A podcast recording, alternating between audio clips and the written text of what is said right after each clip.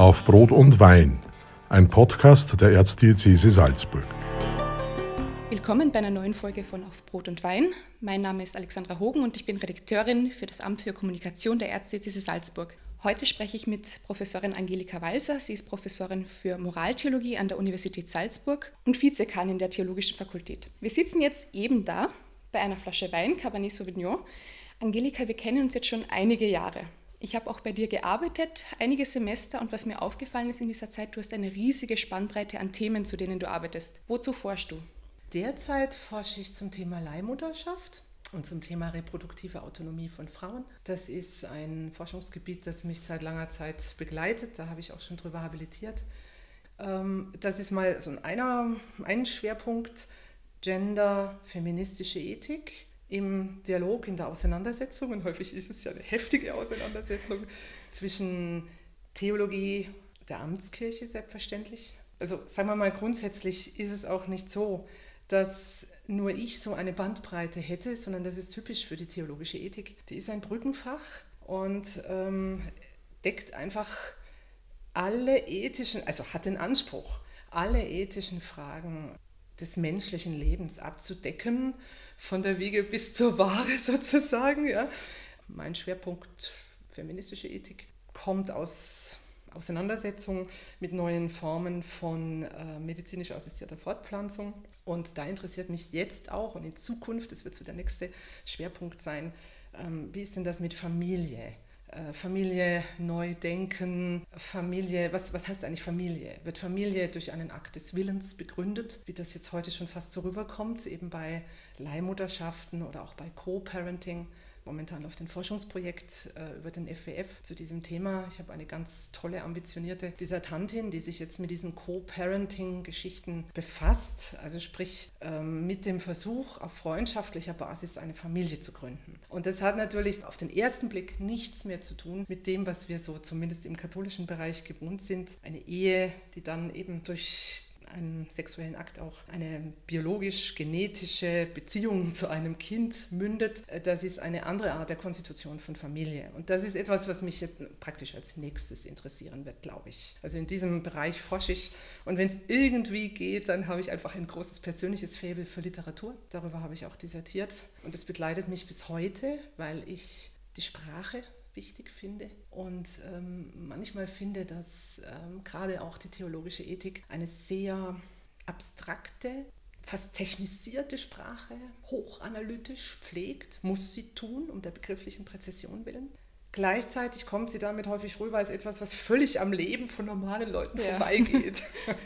und äh, deswegen schaue ich immer wieder auch auf die Sprache und deswegen fasziniert mich Literatur, weil dann lernt man einfach auch das Sprechen und das Denken und das Schreiben. Ja, und zwar so richtig aus dem Leben. Ja, daher kommt dieser Themenschwerpunkt noch dazu. Mir ist in Erinnerung geblieben ähm, von meiner Zeit bei dir als Assistentin, du hast am Thema Freundschaft sehr intensiv gearbeitet ja. und zwei Bücher veröffentlicht. Ein sehr persönliches und ein eher wissenschaftliches, ein Sammelband. Wie hast du in den letzten Wochen Freundschaft erlebt während dem Lockdown? Das ist ja keine einfache Situation für Freundschaften. Naja, das war eigentlich ganz wunderbar, denn wir hatten alle sehr viel mehr Zeit. Das war ein sehr entschleunigtes Leben für viele. Für mich eigentlich gar nicht so, weil ich natürlich vor allem durch mein Forschungsfreisemester auch daheim war im Homeoffice und das gemacht habe, was eine Professorin dann im Homeoffice tut.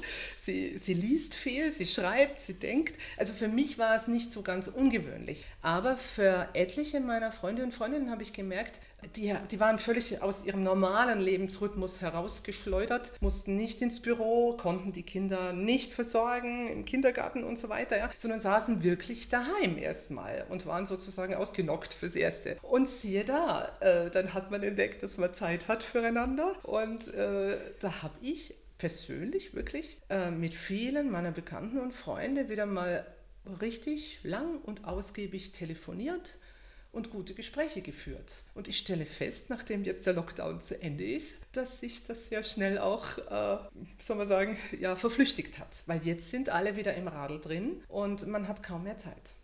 heuert meine Familie zum ersten Mal von verschiedenen Standorten aus ja.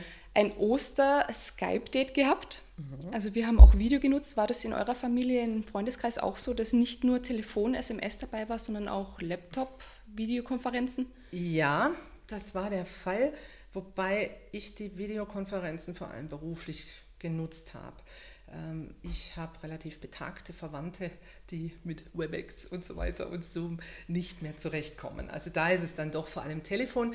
Ähm, ich selber mag das Telefon auch gern, weil ich es gern habe, wenn ich jemand im Ohr habe, sozusagen. Ich mag Stimmen gern. Ne? Ich, ich war auch mal Rundfunkjournalistin, eine kurze Zeit nur, aber ich mag, wenn ich die Stimme von jemandem höre. Und die hört man am Telefon oft intensiver als bei der Videokonferenz. Ja, das stimmt. Die ist irgendwie sinnlicher, die ist mehr drin. Ja? Ähm, das, deswegen, also ich telefoniere gern. Ja. Zurück zum Thema Freundschaft. Warum sind Freundschaften so wichtig für ein erfülltes Leben? Also ich habe es so formuliert in meinem kleinen Buch, in Anlehnung an einige Soziologen, die ich dazu gelesen habe, unter, unter anderem den Hartmut Rosa, der sich intensiv in seiner Resonanz, also in dem Buch über Resonanz auch mit Freundschaft beschäftigt. Äh, das ist allerdings erst nach meinem kleinen Büchlein erschienen und ich habe eine gewisse Bestätigung da gefunden für das, was ich für mich persönlich so erfahren habe, dass Freundschaft sowas wie eine Insel ist in einer ziemlich kalten und relativ rauen Welt. Ähm, er schreibt davon, dass, dass äh, man in einem Art Haifischbecken wohne und dass man also unglaublich froh sei, wenn man hier und da und selten genug Menschen trifft, wo man das Gefühl hat, dem kann ich vertrauen. Hier geht es auch nicht nur um eine reine Nutzenbeziehung, um Tauschgeschäft oder so, sondern da geht es wirklich um diesen Menschen und um mich. Und ja, dann ist Freundschaft sowas wie eine Bestärkung, vermittelt Nähe, Wärme in einer rauen Welt.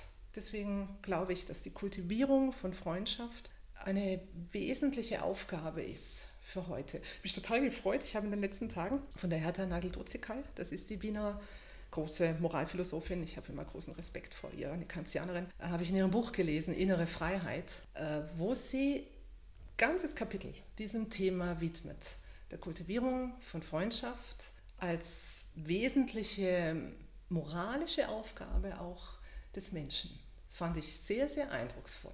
Nach Kant, dem man immer so vorwirft, er sei äh, ja, atomistisch und, und so. Äh, also das, sie, das, beschreibt sie da wunderschön. Und, und das bestärkt mich dann manchmal, wenn ich denke, okay, andere Leute ähm, sind da auch dran, halten Freundschaft für wichtig. Ja, da gibt es dieses wunderbare Buch vom Joachim Nägel, der da in verschiedenen Essays über Freundschaft reflektiert. Also für viele Menschen ist interessant, gerade auch, also kommt mir vor, für Intellektuelle auch, ist äh, Freundschaft ganz wichtig als Gegengewicht zu dem, ja, einem harten Neoliberalismus, wo es einfach nur darum geht, ich bringe jetzt meine Interessen durch gegen den Rest der Welt. Und ähm, okay, wir, wir haben da schon eine Beziehung, solange mir das nützt. Und wenn nicht, dann serviere ich dich ab. Freundschaft ist ein Gegengewicht dazu. Und es ist ja auch kein neues Thema. Es Nein. begleitet den Menschen, solange es Menschen ja, gibt. Überall. Wenn man sich die Literatur ansieht, die Philosophen, die Antiken haben sich ja auch damit beschäftigt. Ja. Wenn du so auf die letzten 2000 Jahre blickst, was hat sich beim Thema Freundschaft verändert und was ist gleich geblieben? Tja, grundsätzlich mal nichts Neues unter der Sonne. Ja? Also, ähm, was gleich geblieben ist, ist, das, ich glaube, das ist einfacher. Das ist die Erfahrung, die Aristoteles schon beschreibt, es gibt nur wenige gute Freunde. Und die bewähren sich in äh, schwierigen Zeiten. Und das ist eine Frage auch äh, der Prüfung sozusagen. Ja? Also äh, hält der oder die das mit mir durch? Wenn man, sagen wir mal, eine Handvoll von solchen Leuten hat in seinem Leben, dann ist das schon phänomenal großartig und es genügt auch schon einer oder zwei, würde ich mal sagen. Diese Erfahrung, dass es die Bussi-Bussi-Freunde überall gibt und die Netzwerke unglaublich, auch in der Antike bereits wichtig waren und heute wichtiger denn je und das aber noch nicht ja, es ist eine Freundschaft, für Aristoteles ist es eine Freundschaft, aber es ist eine, eher eine, eine ähm, Zweckfreundschaft eigentlich. Ja. Die eigentlichen Herzensfreunde sozusagen, ja, das sind dann wirklich eben nur noch wenige. Diese Erfahrung ist gleich geblieben. Was mir auffällt und was ich in soziologischen Studien auch gefunden habe, das ist das Bewusstsein dafür, für das, was ich jetzt gerade gesagt habe. Das geht in Zeiten von Facebook offensichtlich doch zurück. Ähm, ich habe bei einer Soziologin, äh, Erika Allewelt heißt die, die hat eine Studie gemacht über Frauenfreundschaften, kommen übrigens Journalistinnen auch vor, ja. Und äh, die hat es gut auf den Punkt gebracht, fand ich. Ähm, die hat gesagt, es geht sehr stark von einer, von einer Qualität von Freundschaft hin zu einer Quantität. Und sie zeigt es am Freundschaftsbegriff der Romantik. Da haben sich äh, Freundinnen vor allem, also kommen die Frauen dann in den Diskurs rein, ja, die haben sich da wirklich abgearbeitet aneinander. Denn da war nicht immer nur die große Liebe, das wurde zwar beschworen zwischen den, diesen großen Dichterinnen oft, ja, also Bettina von Arnim oder Rachel van Hagen, die schreiben da ihren Freundinnen also mit einem unglaublichen Gefühl, wo man heute fast lachen muss. Das sind eigentlich Liebesbriefe, du meine einzige, ja, also äh, Van Hagen an Pauline Wiesel, die beiden, ja. Äh, das ist unglaublich, wie die da einander anschmachten. Und die Freundschaft ist dann relativ äh, schmählich eigentlich versickert. Ähm, also es, es, war auch dort nicht nur alles Gold, was glänzt sozusagen, ja. Aber ähm, die arbeiten sich noch aneinander ab, wenn es ein Problem gibt. Da wird dann darüber diskutiert. Äh, eine Beziehungskiste sozusagen. Heute stellt diese alle Welt fest, und das kann ich eigentlich nur bestätigen, sind Freundschaften vor allem da, um das Leben schön zu machen. Und da passt natürlich so eine Schwierigkeit mal oder eine Differenz im Diskurs nicht wirklich zueinander, sondern da geht dann per E-Mail und WhatsApp auch relativ schnell die Freundschaft zu beenden. Löschen, eliminieren, blockieren, das kann man per E-Mail relativ schnell. Und sagen wir mal so, da erscheint Freundschaft dann heute eher als Sozialkapital. Habe ich Leute um mein Leben bezüglich Arbeit, bezüglich emotionalen Bedürfnissen und so zu bewältigen. Und dazu suche ich mir die passenden Leute. Wenn die aber dann nicht mehr so funktionieren, wie ich mir das vorstelle, dann kann ich die auch relativ schnell abservieren.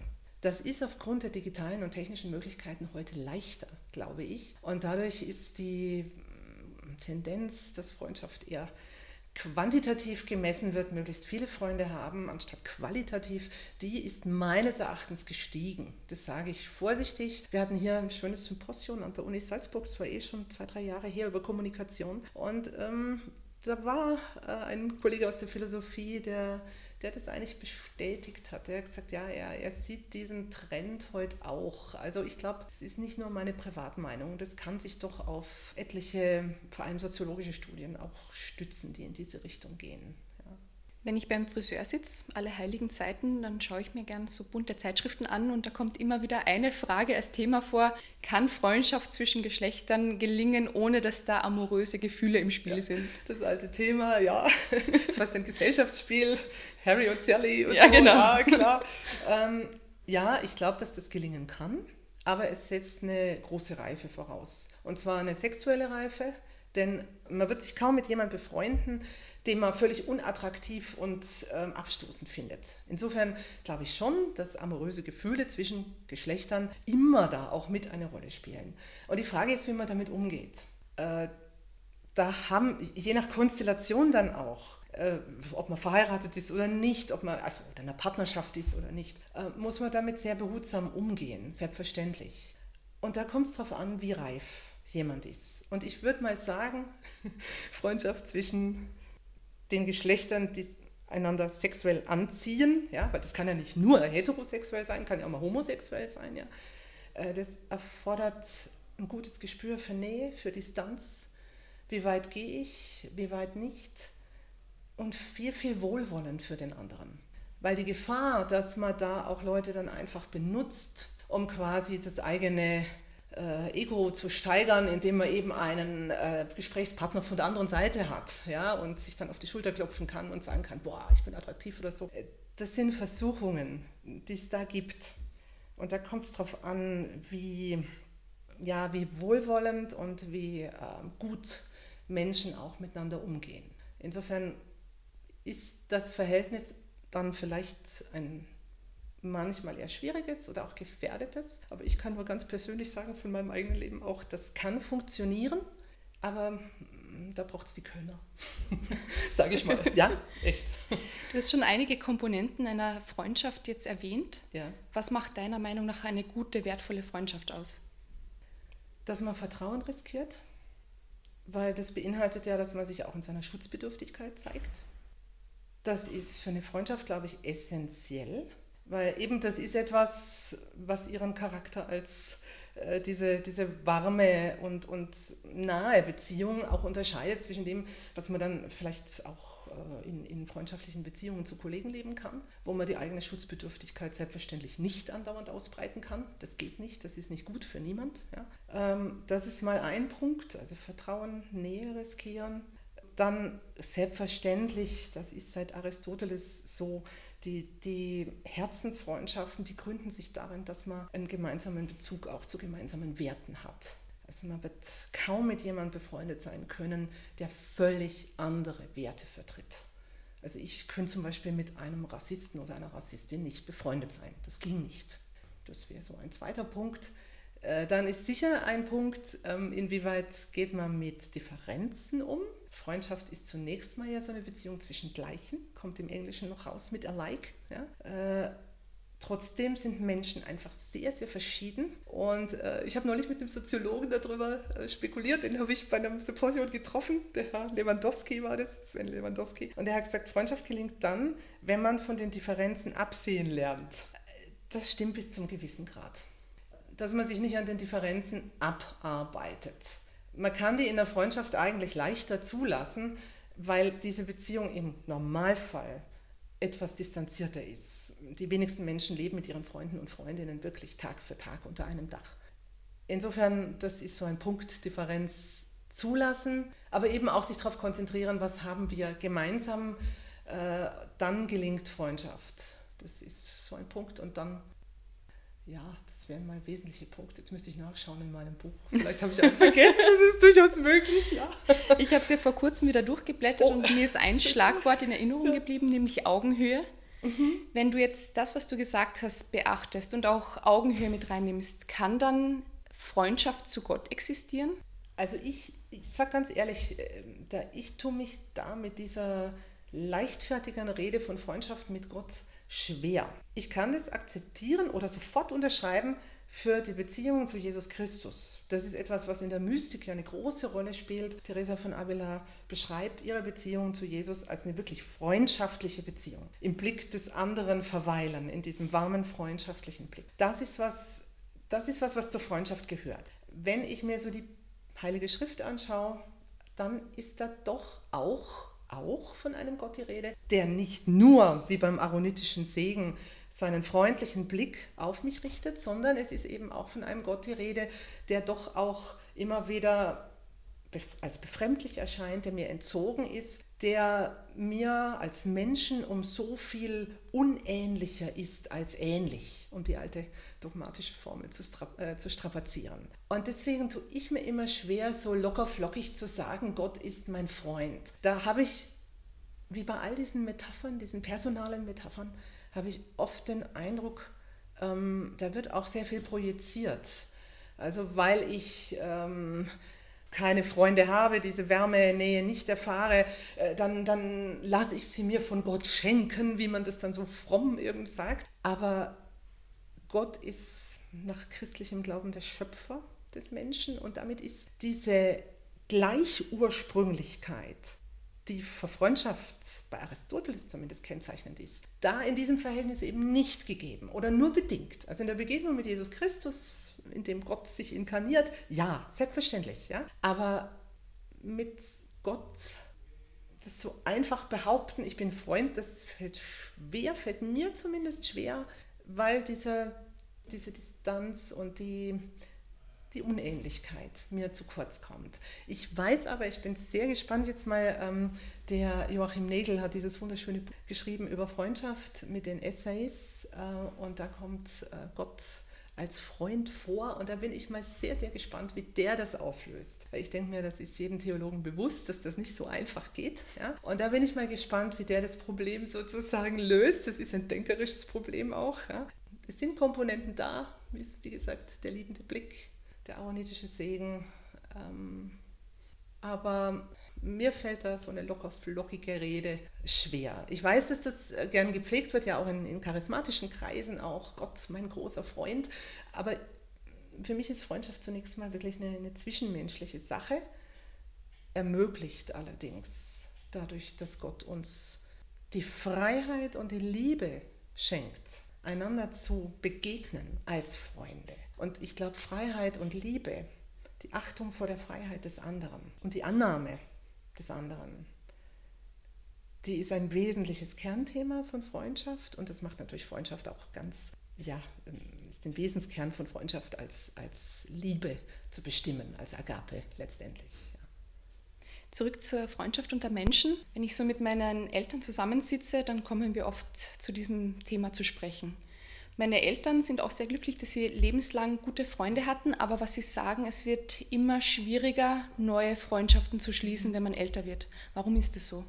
Ähm, wenn ich jetzt Soziologin wäre, würde ich wahrscheinlich sagen, weil die Eltern noch zusammen sind, nehme ich an, oder? ja. Ganz genau. Ja.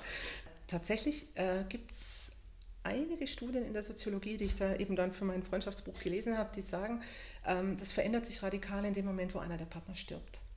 Meistens, also statistisch gesehen, sind es die Männer. Und da schließen Frauen sich nochmal ganz neu in einer neuen Art und Weise zusammen und entdecken manchmal die alten Freundinnen wieder, schließen aber auch durchaus neue Freundschaften, äh, weil sie einfach wieder einen ganz engen Bezug zu jemandem suchen und dadurch offener sind als in der Zeit der Ehe, wo man dann gemeinsam erstens mal einander hat, dann natürlich auch konzentriert ist auf andere Dinge wie Kinder und so. Also ich würde sagen an die Eltern, das ist noch nicht das Ende der Fahnenstange sozusagen.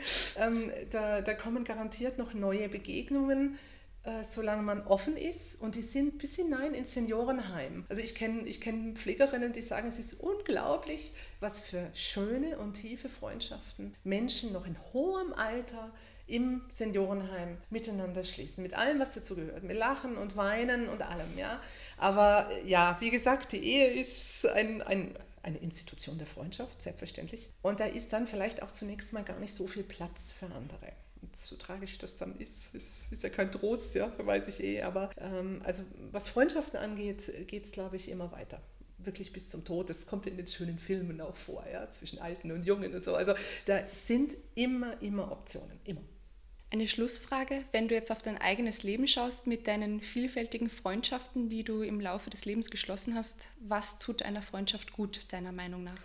Ähm, Zeit haben, das tut einer Freundschaft gut. Zeit haben, Rituale pflegen und sich nicht nur einmal im Jahr treffen, weil man halt gerade Leerlauf hat und nichts Besseres zu tun, sondern tatsächlich fix vereinbaren, pflege ich mit ein oder zwei Leuten, all drei Monate einmal eine persönliche Begegnung, wo man sich Zeit nimmt und wirklich auf wesentliche Dinge im eigenen Leben zu sprechen kommt. Wir führen ja unglaublich viele Beziehungen, die eigentlich total an der Oberfläche bleiben, wo man einfach so, so bla bla ja, es ist nett und, und Freundschaften sind auch dazu gut. Warum? Es muss ja nicht immer total tiefgründig sein.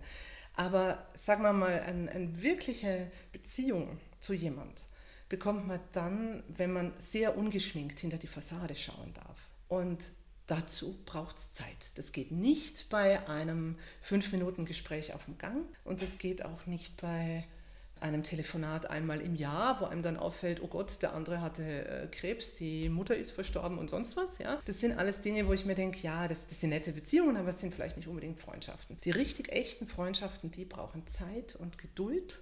Und manchmal machen die auch nicht nur glücklich, aber es sind Beziehungen, die, die beide verändern, beide Beteiligten verändern. Und zwar wirklich substanziell, dass man etwas erkennt, was man vorher so noch nicht erkannt hat.